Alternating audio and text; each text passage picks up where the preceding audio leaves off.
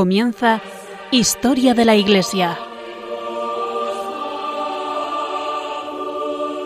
Un programa dirigido por Alberto Bárcena.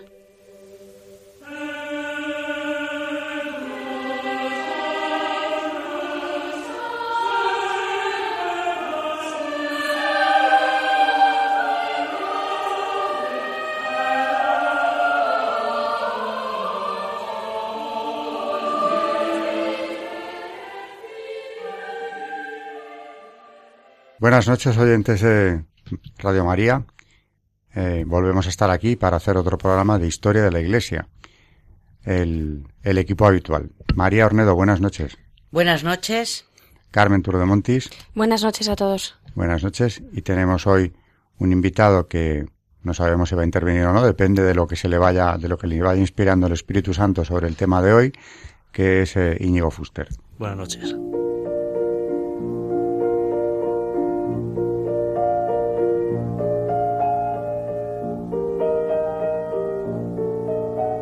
Y recuerdo para los que no hayan oído los programas últimos que estamos haciendo una serie de mártires. No tenemos establecido de antemano el tiempo que esto nos va a llevar, porque el tema de los mártires eh, en la historia de la Iglesia es un tema importantísimo y desde luego tan amplio que podríamos estar mucho tiempo, no sé, meses o lo que quisiéramos. De momento también nos dejamos llevar por el Espíritu Santo y nos van saliendo mártires que hay que destacar, historias que teníamos algunas un tanto olvidadas, pero que al recuperarlas comprendemos la importancia que tienen dar a conocerlas. Eh, en cualquier caso, hoy vamos a seguir con los primeros mártires, que es donde estábamos en el último programa, y, en aquel, o a continuación, preparando este, eh, llegamos a la conclusión de que era muy bueno detenernos en San Esteban, el protomártir, eh, que es un caso para tratar por separado. Están los Hechos de los Apóstoles es un mártir anterior a las persecuciones romanas, puesto que muere como mártir eh, sentenciado a muerte y lapidado por orden del Sanedrín, que además por cercanía en el tiempo es el mismo Sanedrín prácticamente que condenó a Cristo a muerte. Y él por cristiano, por reconocerlo también, eh, acaba de la misma manera. Eh, así que vamos a hablar de él, vamos a hablar de San Esteban, aquel joven protomártir en cuyo martirio estaba presente San Pablo, a favor de los que le mataban todavía antes de su conversión en el camino de Damasco.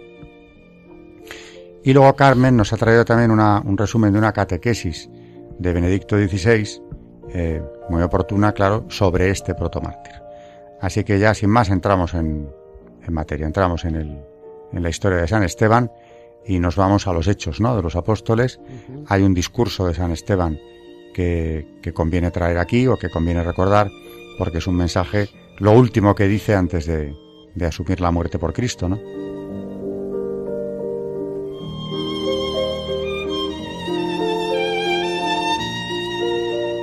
Lo encontramos en los Hechos de los Apóstoles 7 eh, y más o menos desde el versículo 1 hasta el 50 más o menos.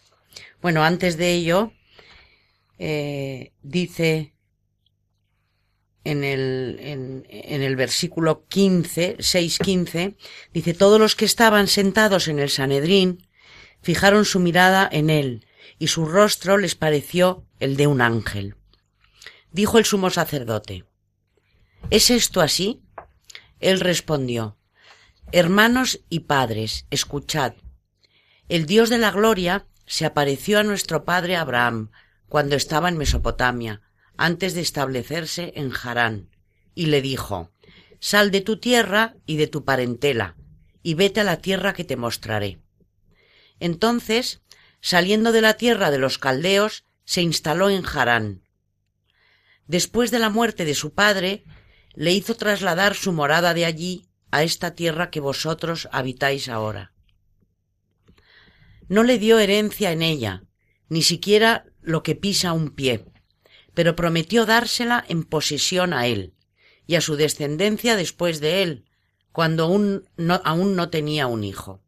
Y Dios habló así que su descendencia será peregrina en tierra extraña, la someterán a esclavitud y la maltratarán durante cuatrocientos años, pero a la nación a la que servirán como esclavos, la juzgaré yo, dice Dios, y después de esto saldrán y me adorarán en este lugar.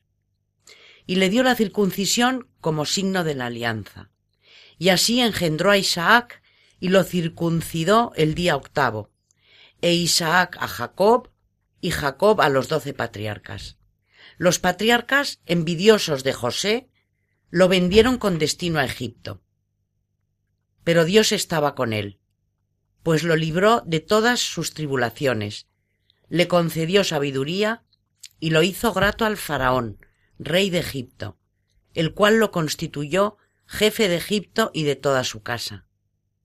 Sobrevino entonces en todo Egipto y Canaán hambre y una gran tribulación, y nuestros padres no encontraron víveres.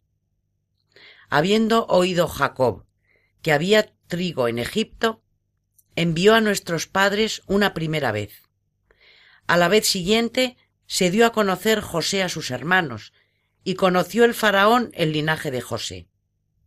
José envió mensajeros para que trajesen a su padre Jacob y a toda su familia, unas setenta y cinco personas.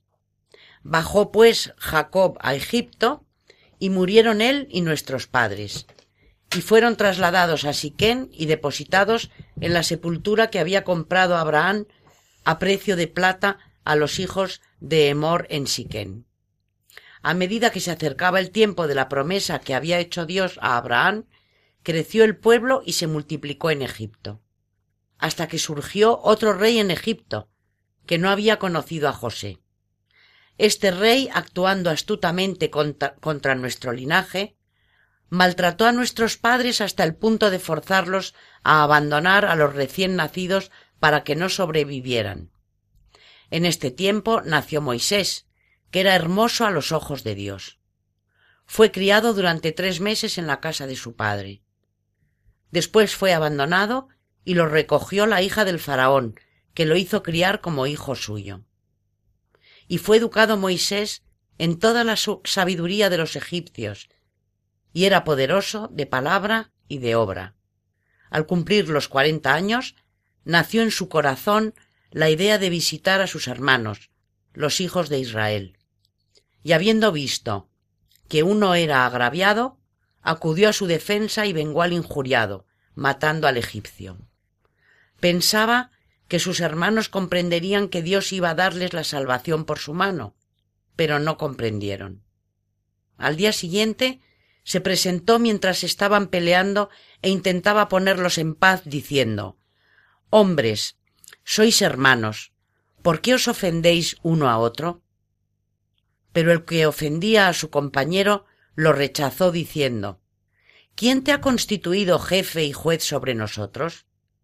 ¿Acaso quieres matarme igual que mataste ayer al egipcio? Moisés huyó a causa de estas palabras y vivió como forastero en tierra de Madián, en la que engendró dos hijos. Pasados cuarenta años, se le apareció un ángel en el desierto del monte Sinaí sobre la llama de una zarza que ardía. Al ver la visión, Moisés se maravilló y al acercarse para mirar mejor, se dejó oír la voz del Señor. Yo soy el Dios de tus padres, el Dios de Abraham, de Isaac y de Jacob. Moisés se echó a temblar y no se atrevía a mirar. Entonces le dijo el Señor, Quítate las sandalias de tus pies, pues el lugar donde estás es tierra santa. Con mis propios ojos he visto la aflicción de mi pueblo que está en Egipto. He escuchado sus gemidos y he bajado a librarlos. Ahora ven que voy a enviarte a Egipto. A este Moisés, de quien renegaron diciendo ¿Quién te ha constituido jefe y juez? A éste envió Dios como jefe y redentor por mano del ángel que se le apareció en la zarza. Este lo sacó, realizando prodigios y signos en la tierra de Egipto, en el mar rojo y en el desierto durante cuarenta años. Este es Moisés que dijo a los hijos de Israel, El Señor hará surgir de entre de entre vuestros hermanos, un profeta como yo. Este es el que en la asamblea del desierto estuvo con el ángel que le hablaba en el monte Sinaí y con nuestros padres, el que recibió palabras de vida para transmitirlas a nosotros. Este es Moisés, a quien nuestros padres no quisieron obedecer, sino que lo rechazaron y en sus corazones volvieron a Egipto, cuando dijeron a Aarón Haznos dioses que vayan delante de nosotros, porque ese Moisés que nos sacó de la tierra de Egipto, no sabemos qué ha sido de él. Y fabricaron en aquellos días un becerro. Ofrecieron un sacrificio al ídolo y celebraron gozosos un banquete en honor de las obras de sus manos. Entonces Dios se apartó de ellos y los entregó a la adoración del ejército del cielo, como está escrito en el libro de los profetas. ¿Acaso me ofrecisteis víctimas y sacrificios durante cuarenta años en el desierto, casa de Israel? Tomasteis con vosotros la tienda de Moloc y la estrella de vuestro dios Refán, las imágenes que hicisteis para adorarlas. Pues yo os llevaré más allá de Babilonia. Nuestros padres tenían en el desierto la tienda del testimonio, como mandó el que dijo a Moisés que la construyera, copiando el modelo que había visto. Nuestros padres recibieron como herencia esta tienda y la introdujeron guiados por Josué en el territorio de los gentiles, a los que Dios expulsó delante de ellos. Así estuvieron las cosas hasta el tiempo de David, que alcanzó el favor de Dios, y le pidió encontrar una morada para la casa de Jacob. Pero fue Salomón al que construyó la casa, aunque el Altísimo no habita en edificio construido por manos humanas, como dice el profeta. Mi trono es el cielo, la tierra el estrado de mis pies. ¿Qué casa me vais a construir? dice el Señor, o qué lugar para que descanse? ¿No ha hecho mi mano todo esto? Duros de cerviz, incircuncisos de corazón y de oídos. Vosotros siempre resistís al Espíritu Santo, lo mismo que vuestros padres. ¿Hubo un profeta que vuestros padres no persiguieran? Ellos mataron a los que anunciaban la venida del justo, y ahora vosotros lo habéis traicionado y asesinado. Recibisteis la ley por mediación de ángeles y no la habéis observado. Oyendo sus palabras, se recomían en sus corazones y rechinaban los dientes de rabia. Esteban, lleno de Espíritu Santo, fijando la mirada en el cielo, vio la gloria de Dios y a Jesús de pie a la derecha de Dios, y dijo, Veo los cielos abiertos y al Hijo del Hombre de pie a la derecha de Dios. Dando un grito estentóreo, se taparon los oídos, y como un solo hombre se abalanzaron sobre él. Lo empujaron fuera de la ciudad y se pusieron a apedrearlo. Los testigos dejaron sus capas a los pies de un joven llamado Saulo, y se pusieron a apedrear a Esteban, que repetía esta invocación. Señor Jesús, recibe mi espíritu. Luego, cayendo de rodillas y clamando con voz potente, dijo Señor, no les tengas en cuenta este pecado. Y con estas palabras murió. Es muy impresionante cómo empieza Esteban haciendo ante el Sanedrín ese relato del Antiguo Testamento, recordándoles precisamente de dónde vienen. Y después de esto acepta la muerte por Cristo y perdona a sus verdugos, muere como Cristo, perdonando a quienes le matan. Y como tantos mártires, por no decir todos a lo largo de la historia, perdonándolos a sus asesinos.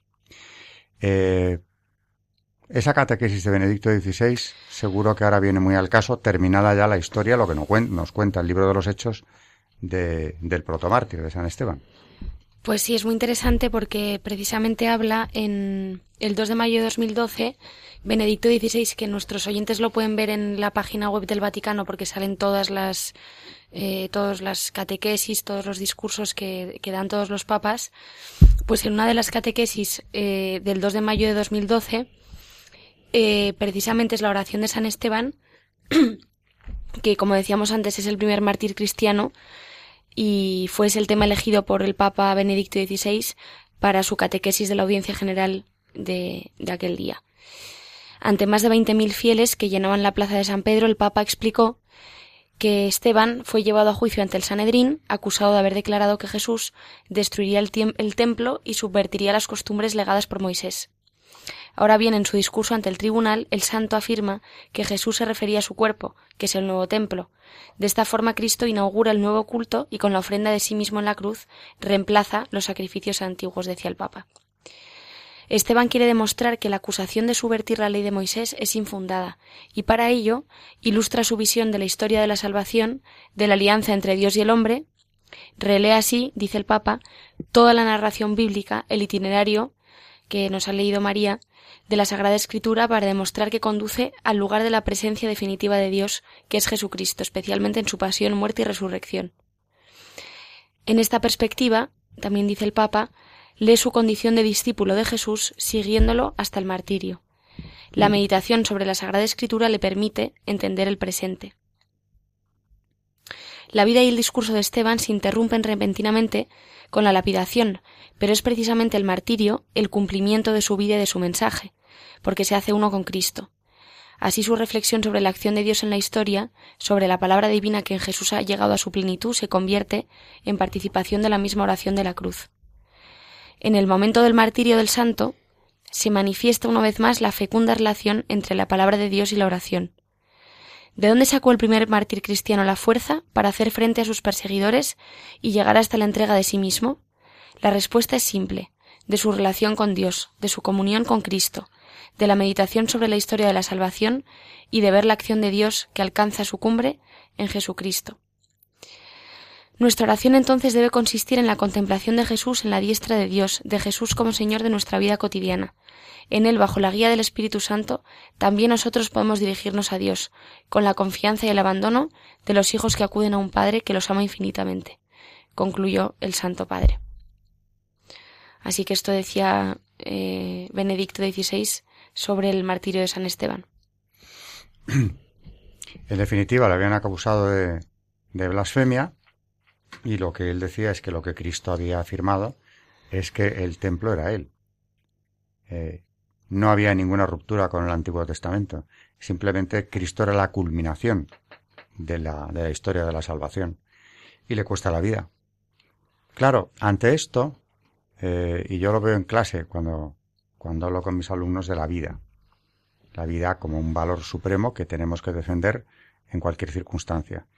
Juan Pablo II, que fue el mayor defensor de la vida de los últimos tiempos eh, que ha habido en el mundo, desde luego en Occidente, claramente, eh, en una de sus encíclicas habla muchísimo de la vida y tiene Evangelium Vitae, a la que ya nos hemos referido aquí, que es exactamente eso, un canto a la vida, una defensa a ultranza de la vida humana.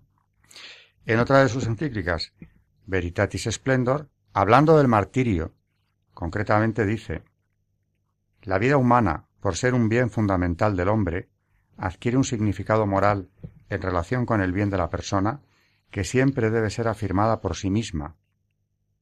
Mientras siempre es moralmente ilícito matar un ser humano inocente, puede ser lícito, loable e incluso obligatorio dar la propia vida, por amor al prójimo o para dar testimonio de la verdad. San Juan Pablo II, Veritatis Splendor, número 50. Repito, puede ser lícito, utiliza las palabras lícito, loable e incluso obligatorio, es decir, puedes llegar a encontrarte en la tesitura de tener que dar la vida por amor al prójimo o en defensa de la verdad. A mí me llama la atención, eh, después de haberle eh, escuchado el discurso de San Esteban, que es impresionante, la palabra de Dios eh, es eficaz. Él, eh, él ha hecho un resumen de toda la historia sagrada. Es impresionante. Ante el tribunal y encima utiliza las palabras que Dios utilizó. O sea, que ver que sí, que la palabra de Dios no, no vuelve nunca vacía. Y en este caso se ensañan eh, todos los que estaban oyendo esta, eh, la verdad, porque estaban oyendo la verdad. Las autoridades religiosas de Israel. Exactamente, el Sanedrín allí al completo, porque además dice, después del discurso, dice, aquel día se desató una violenta persecución contra la iglesia de Jerusalén. Todos menos los apóstoles se dispersaron por Judea y Samaria. Unos hombres piadosos enterraron a Esteban e hicieron un gran duelo por él. Saulo, que entonces, claro, sin convertir, por su parte, se ensañaba con la iglesia, penetrando en las casas y arrastrando a la cárcel a hombres y mujeres. Esta palabra no cabe duda que, eh, hace mella mm, en, en, todo el que la escucha. Y yo pienso, y pienso para por lo menos la gente que oímos, mm, bueno, que, que intentamos ¿no? ser testigos, como son los mártires, que no podemos dejar de leer la palabra de Dios. Tiene que ser algo en nuestra vida como obligatorio. Hombre, eh, a mí me llamaba la atención ahora, mientras te oía el discurso, el famoso discurso de San Esteban ante el Sanedrín, eh, cómo se detiene eh, en episodios que evidentemente estas autoridades tenían que conocer perfectamente. Y sin embargo, un hombre que se está enfrentando a su propia muerte por decir lo que está diciendo, sin ninguna sin ninguna prisa, sin ningún atropellamiento, va contando la historia de la salvación a unos que la deberían de conocer. Otra cosa es que no quieran verlo, ¿no? Y mientras yo estaba oyendo esto, porque el discurso es largo, pensaba, mirando a la Virgen, que la tengo aquí enfrente, la Virgen ha querido que hoy, en este programa de mártires, se oiga esto. Seguramente, vamos, sin duda, porque es un discurso en el que yo pensaba, Quizá uno de nuestros sectores piense, ¿y por qué quiere entrarnos si esto es la historia sagrada de la salvación? Pues porque hay que oírla. Y como tú dices, eh, al final todo acaba con alguien que muere, que da su vida por dar testimonio de la verdad. Pero por delante es mucho más espacio el que le dedica el autor del libro de los Hechos al discurso que luego en cuatro palabras el martirio propiamente despacha el martirio de San Esteban. Luego, ¿qué es lo que ha querido destacar el autor eh, precisamente aquí, la historia de la salvación. Recalcar lo que ya está en el Evangelio, dicho por boca de San Esteban, sin duda alguna iluminado por el Espíritu Santo, en ese momento, fortalecido por él para afrontar esta prueba definitiva. Y luego, claro, cuando das un salto de siglos y te encuentras con este texto del Vicario de Cristo diciendo puede ser obligatorio dar la vida en defensa de la verdad. ¿Cuánta gente la está dando? Bueno, vamos a hacer una, una primera pausa. Por cierto, estamos en, en campaña de mayo. Ya saben nuestros oyentes que esta emisora vive precisamente de los donativos, así que su director, el padre Luis Fernando, va, va a decir unas palabras a continuación y luego, después de la pausa, pues eh, hablaremos de protagonistas de la historia de la Iglesia, dando un salto, pero seguiremos con mártires, aunque no de los primeros tiempos. Y les animamos también a todos los eh, nuestros oyentes que bueno que apoyemos y sobre todo que demos donativos a Radio María. Porque cada vez más cada vez más. Antes tú decías Radio María la gente no sabía lo que era esta radio pero es que ahora no hay un taxista no hay poquísima gente hay que no conozca mm, lo que es Radio María porque es que es una maravilla, es que la gente, bueno, mis vecinas se levantan y ya enchufan la radio. O sea que hasta sacerdotes, he oído obispos en Radio María decir que mientras han estado ingresados, podían hacer la liturgia de las horas gracias a Radio María, porque tenían la radio en la mesilla.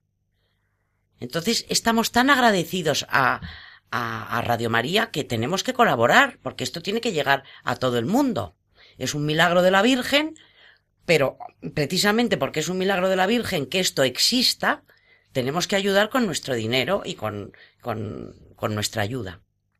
Así es, mejor no se puede expresar, es verdad. Esta radio ha crecido gracias a la generosidad de quienes la oyen y desde luego insisto porque quiere la Virgen que esto siga funcionando eh, sin duda alguna. Nos vamos a esa pausa y después de las palabras del, del director, pues seguiremos con un protagonista de esta historia de la Iglesia, que al fin y al cabo, ¿quiénes son? Santos y hoy mártires también. Bueno, un mártir al menos que nos ha traído Carmen.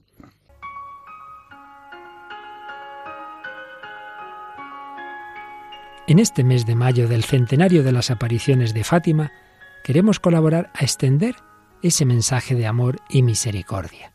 Para ello necesitamos tus oraciones, sacrificios y donativos que contribuirán no solo a consolidar el proyecto de Radio María en España, sino también a su implantación en otros países más necesitados, y muy particularmente en aquellos donde nuestros hermanos son perseguidos por su fe, en cuyo favor celebramos este mes la maratón de la familia mundial de Radio María.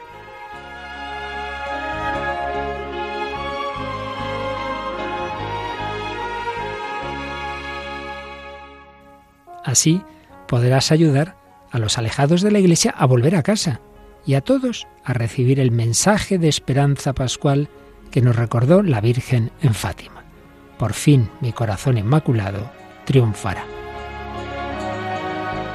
Puedes informarte de cómo colaborar llamando al 902-500-518 o entrando en nuestra página web www.radiomaria.es.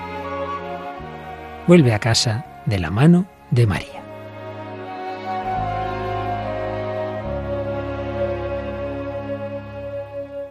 Están escuchando en Radio María Historia de la Iglesia, dirigido por Alberto Bárcena.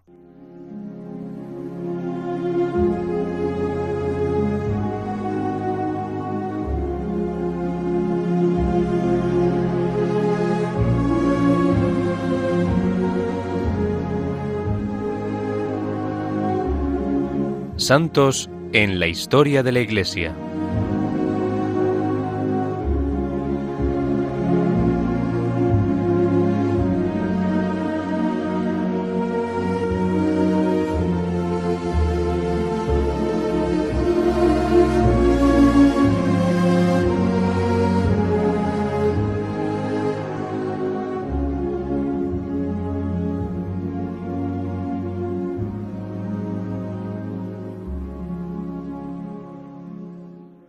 Pues hoy vamos a hablar, eh, continuando con los mártires, eh, también uno de los primeros mártires, San Tarsicio, que además es el patrono de los monaguillos.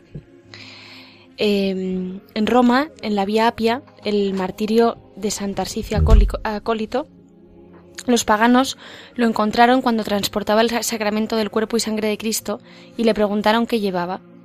Tarsicio no quería arrojar las perlas a los puercos y se negó a responder. Los paganos le apedrearon y apalearon hasta que exhaló el último suspiro, pero no pudieron encontrar el sacramento de Cristo ni en sus manos ni en sus vestidos. Los cristianos recogieron el cuerpo del mártir y le dieron honrosa sepultura en el cementerio de Calixto. Esto pertenece al martirologio romano, del que ya hablábamos en el último programa. En un poema, el Papa San Damaso, siglo IV, cuenta que Tarsicio prefirió una muerte violenta en manos de una turba antes que entregar el cuerpo del Señor lo compara con San Esteban, del que hemos hablado hoy, que murió apedreado por su testimonio de Cristo. El hecho del martirio de San Tarsicio es histórico, pero no consta que fuese niño acólito, como dicen algunos. Normalmente son los sacerdotes o diáconos los que llevan la Eucaristía a los que no pueden ir a la Santa Misa, y la referencia a San Esteban hace pensar que Tarsicio fuese diácono. Pero la Iglesia puede confiar la Eucaristía a un laico en caso de verdadera necesidad, por eso lo llevaba él. Según la tradición, al joven Tarsicio se le confió llevar la comunión a algunos cristianos que estaban prisioneros durante la persecución de Valeriano. El santo fue sepultado en el cementerio de San Calixto y no se ha identificado su sepultura. La iglesia de San Silvestre in Capite dice tener su reliquia. Su fiesta se celebra el 15 de agosto.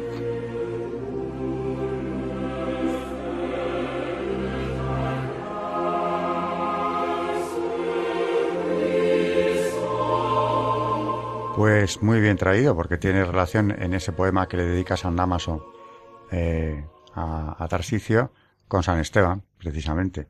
Y es una historia impresionante la que se dio en esa persecución del emperador Valeriano, porque en esa misma persecución y en el plazo de un año caen mártires de la Iglesia, bueno, del cristianismo, dos eh, papas. Primeramente, San Esteban, San Esteban I, que hacía ya, si no me equivoco, el número décimo noveno de papas mártires, que muere mientras celebra, celebra la misa en el año 257, porque ocurre con alguna frecuencia que eran descubiertos papas o sacerdotes celebrando la misa en catacumbas o cementerios, que es donde lo hacían en tiempo de persecución, y los mataban allí mismo. Eso pasó con San Esteban. Y a su sucesor, San Sixto II, que va a ser otro papa mártir eh, muy poco después, porque fue un año lo que separa un martirio del otro, en la misma persecución de Valeriano, muere de la misma manera. Y es él, San Sixto II, quien le encarga a Tarsicio que lleve la Eucaristía, precisamente a unos cristianos que están presos por el hecho de serlo. Eh, según la tradición, se ofreció el propio Tarsicio, y en la Vía Apia, efectivamente, fue acorralado por jóvenes paganos que quisieron arrebatarle la Eucaristía pensando que llevaba algo muy valioso, y claro, era tan valioso como que era el cuerpo de Cristo. Y Tarsicio prefiere que le maten. También hay una tradición que dice que no se encontró la Eucaristía en él, lo que se puede atribuir a que un cristiano, un soldado eh, cristiano, que le eh, socorrió in extremis cuando estaba muriéndose, pudo rescatar eh, las formas consagradas que llevaba para los cristianos que tenían que recibir la comunión. Eh, en relación con este Papa, con San Sixto II, bueno, de Tarsicio efectivamente se le honra desde muy pronto. San Damaso Papa ya hemos visto que también eh, le dedica un poema eh, alabando la muerte de, este santo y se le ha representado frecuentemente en la, en, la, en la iconografía cristiana. Yo recuerdo que a mí, cuando era un niño en el colegio, me leían en Historia Sagrada, que era una asignatura la que más me gustaba, desde luego en aquel momento, la historia de San Tarsicio cuando yo tendría ocho años o nueve. Y me impresionó que no se me ha borrado nunca la de ese niño eh, muriendo por no entregar la Eucaristía, por no entregar el cuerpo de Cristo.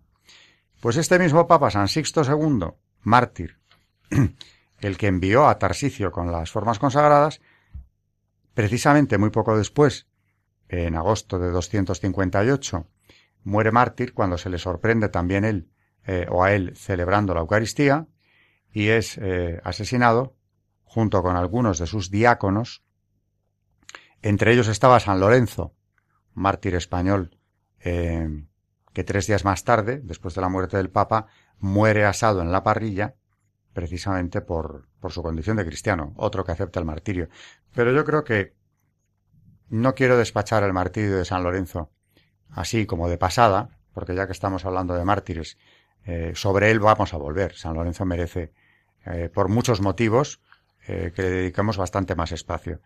Pero solo quería subrayar ahora en este comentario que en la persecución de Valeriano, en la que mueren dos papas mártires, que es un hecho del que se habla poquísimo, que haya más de 20 papas mártires en, en la historia de la Iglesia, en esa misma persecución, aparte de los papas, muere este niño, esta muerte tan edificante, eh, tan maravillosa a pesar de su, de su edad, él sabe que lo que lleva merece dar la vida.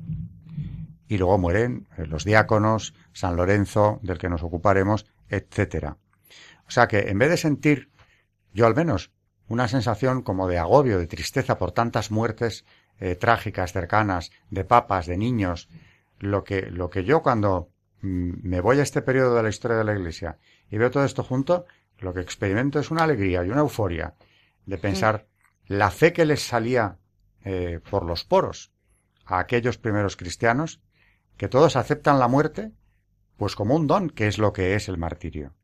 Y es reconfortante también que en pleno pontificado de Juan Pablo II, este Papa Santo nos dijera, puede ser obligatorio entregar la vida en defensa de la verdad, porque lo es.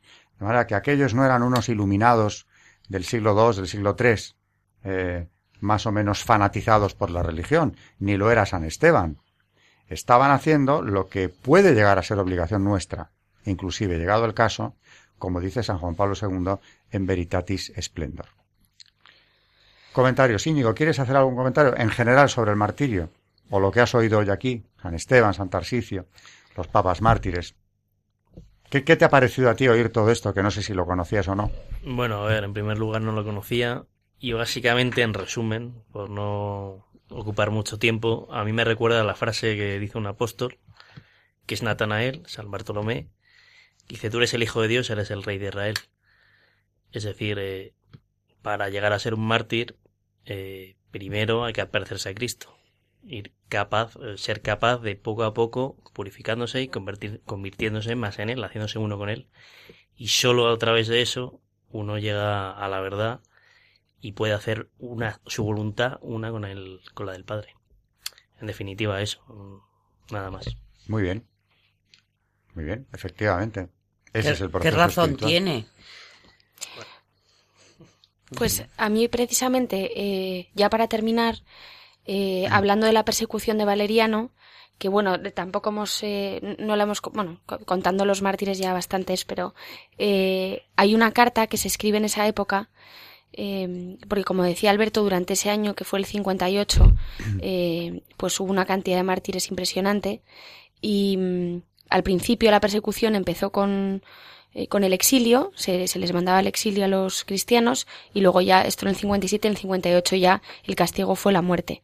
Y hay una carta que le escribe, eh, que escribe Dionisio, que se conserva, y, y escribe hombres y mujeres, jóvenes y ancianos, doncellas y matronas, soldados y civiles de toda edad y raza, algunos por flagelación y el fuego, otros por la espada, han conquistado en la lucha y ganado sus coronas. O sea que me ha parecido una frase preciosa.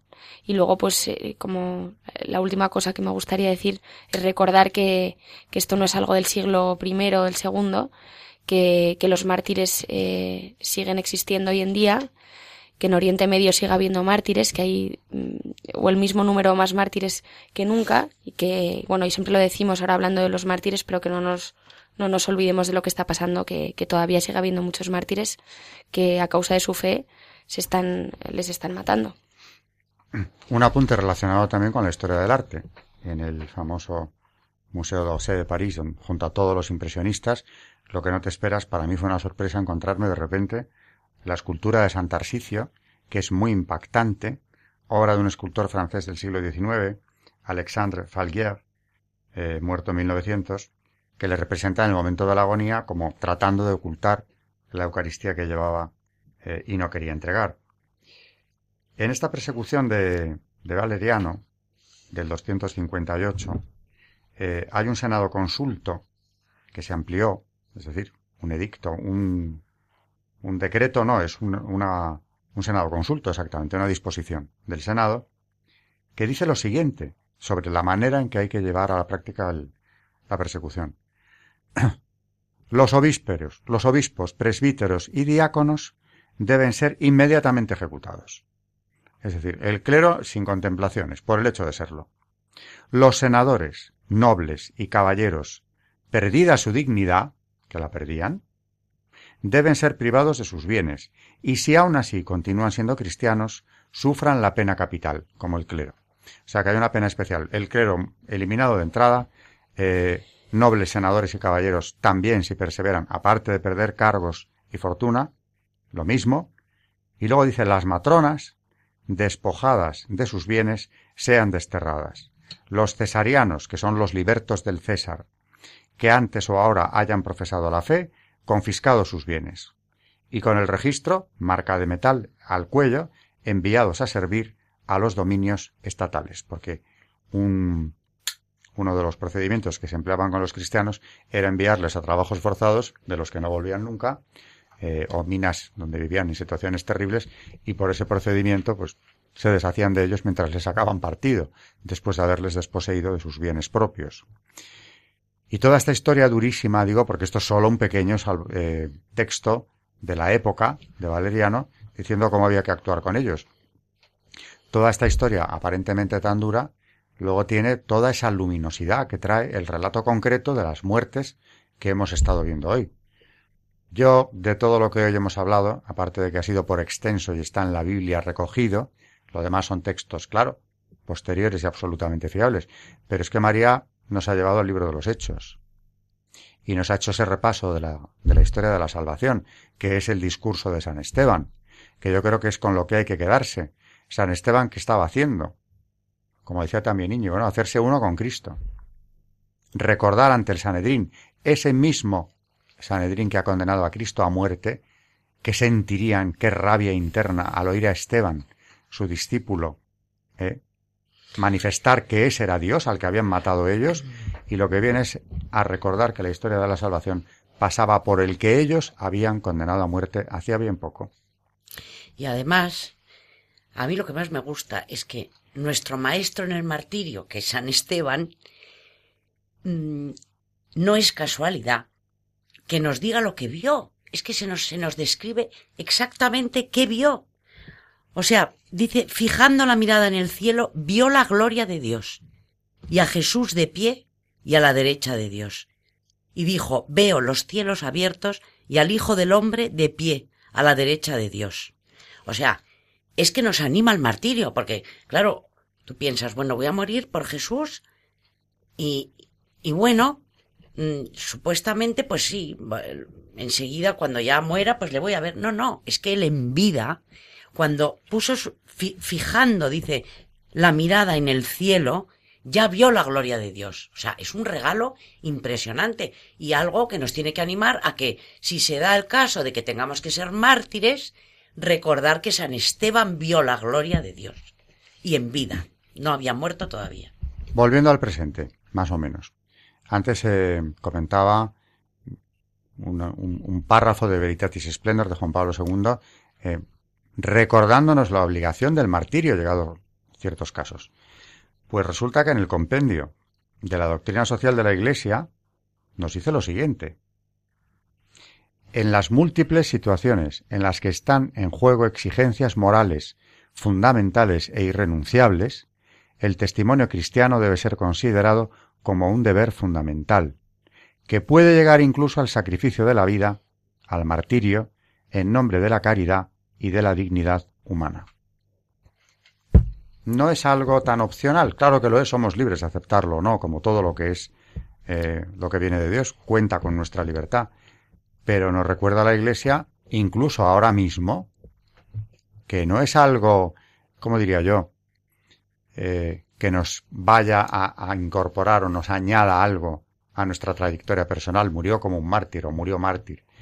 Es que los mártires, cuando afrontan el martirio, saben esto. Son plenamente conscientes de que les han puesto los hombres el pecado, el demonio, en definitiva, en la tesitura de tener que hacerlo. Ahora, en el momento en el que toman la decisión, porque hay quien huye, aquí hablábamos hace años de los lapsi que, que salían huyendo, ¿no? Ante las fieras o el martirio, pero los que lo aceptan, saben que están haciendo algo que tienen que hacer. Que lo tienen que hacer. Y como dice María, reconfortados porque el, testimonio de mártires que mueren como en esa contemplación de la gloria es frecuentísimo. Es frecuentísimo, ¿no? San Esteban muere así, desde luego. ¿Algún comentario último? Íñigo, Carmen o María. Nos quedan cinco minutos de programa y hemos tocado temas, bueno, eh, muy, muy impresionantes, ¿no? Empezando por San Esteban y la historia de la salvación y acabando por este niño mártir de la Eucaristía, eh, San Tarsicio, ¿no? Todo ello ahí condensado, bueno, menos San Esteban, los demás mártires en una sola persecución, en el plazo de un año, 257, 258, dos papas mártires, ambos asesinados en el momento de celebrar la Santa Misa, y luego sus diáconos el acólito Tarsicio, en fin, en lo que era ya, pues, una playa de mártires que estaban dando savia a la iglesia, la sangre de los mártires, semilla de conversiones. Pero qué momento de la historia de la iglesia. Bueno, yo decir que es que precisamente hemos estado este fin de semana, no sé, estábamos hablando sobre la película Silencio, ¿no? Y, había un debate de unos que decían, bueno, cada uno opinaba, cada uno tenía su opinión.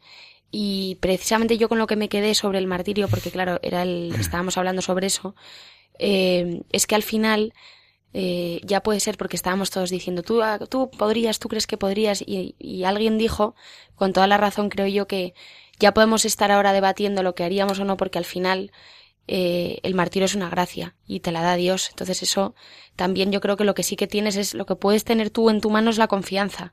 Y si tú tienes confianza, pues eh, Dios te dará la gracia. Hablamos también precisamente de la guerra civil, que creo que no hubo ningún apóstata, en, vamos, no, no se tiene constancia de ningún, pues todas esas, esos testimonios de martirio, evidentemente, eh, hay algo milagroso ahí, hay una gracia, porque humanamente es lo contrario, estás, es, estás, es la muerte es lo contrario a la vida, es, es, por muy valiente que seas o por mucha fe que tengas. Entonces, precisamente el que concluyó, estoy muy de acuerdo con el que concluyó al final que, que era una gracia y que solamente que esa fuerza viene del cielo en el momento del martirio.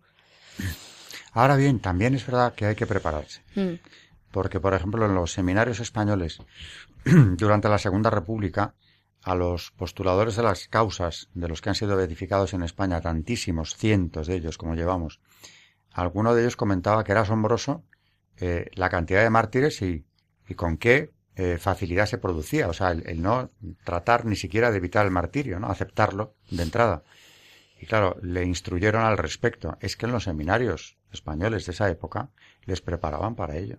De ahí que tantos sacerdotes jóvenes y tantos seminaristas lo aceptaran con la naturalidad que se puede aceptar el dejar este mundo con veintitantos años o treinta en muchos casos, ¿no? Estaban preparados.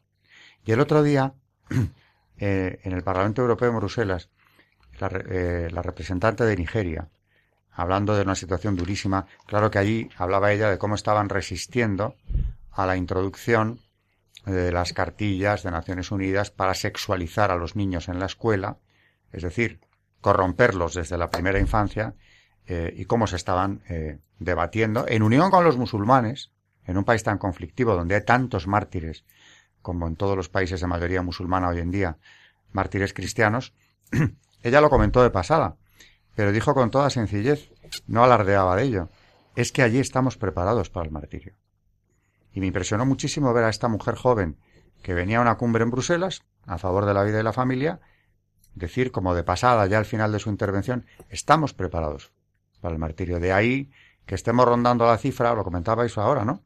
De 100.000 personas, mil cristianos al año, que dan su vida como mártires, que se silencian generalmente. Nos llega alguna pequeñísima noticia de esto, pero me acordé del postulador de la causa de los, de los mártires españoles. Cuando la oí a ella dije, a su manera no será como en los seminarios de, de la España de los años 30, pero estas comunidades se están preparando. De ahí que cuando llegue la hora mueren grupos enormes que siguen. Es que el hecho de ir a misa, no nos damos cuenta, en estos países, lo saben ellos cada domingo que van, por cierto, cubriendo a pie distancias enormes, ese hecho de ir a misa ya les está poniendo en riesgo de muerte.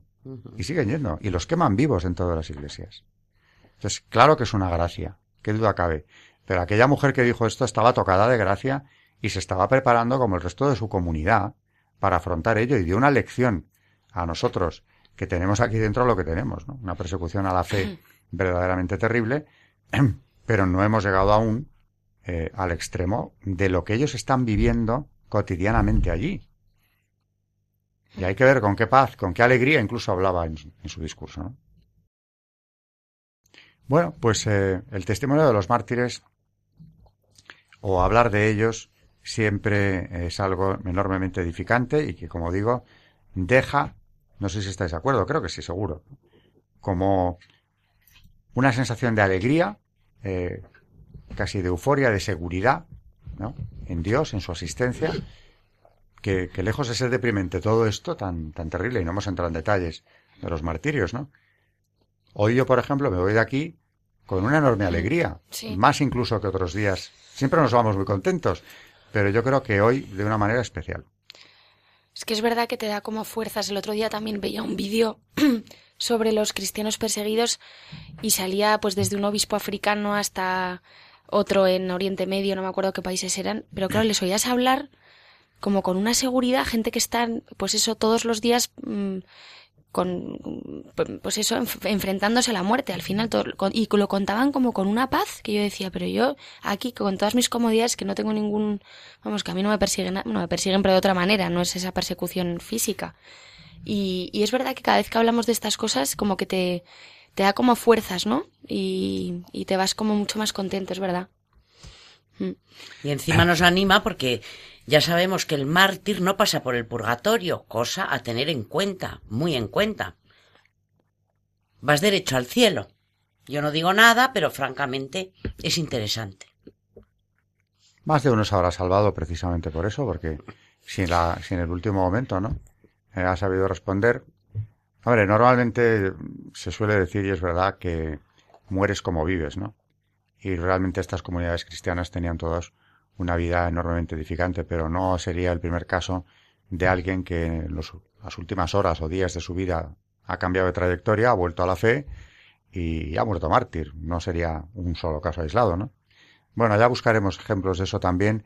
Ahora estamos hablando de comunidades verdaderamente admirables que se enfrentaban con esto, porque ¿qué hacía Tarsicio en aquella misa clandestina con el Papa San Sixto II pidiendo voluntarios para llevar la, la Eucaristía a los presos?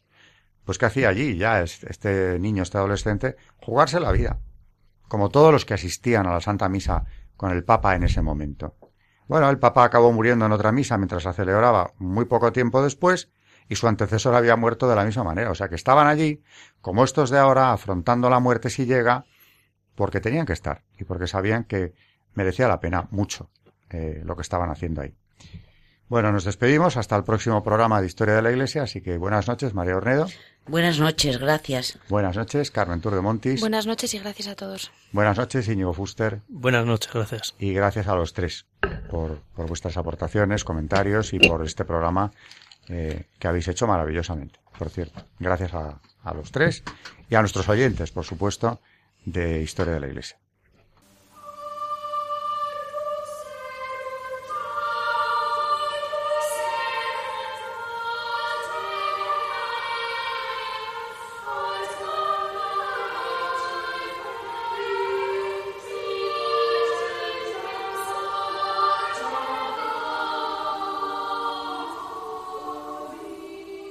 Han escuchado Historia de la Iglesia, un espacio dirigido por Alberto Bárcena.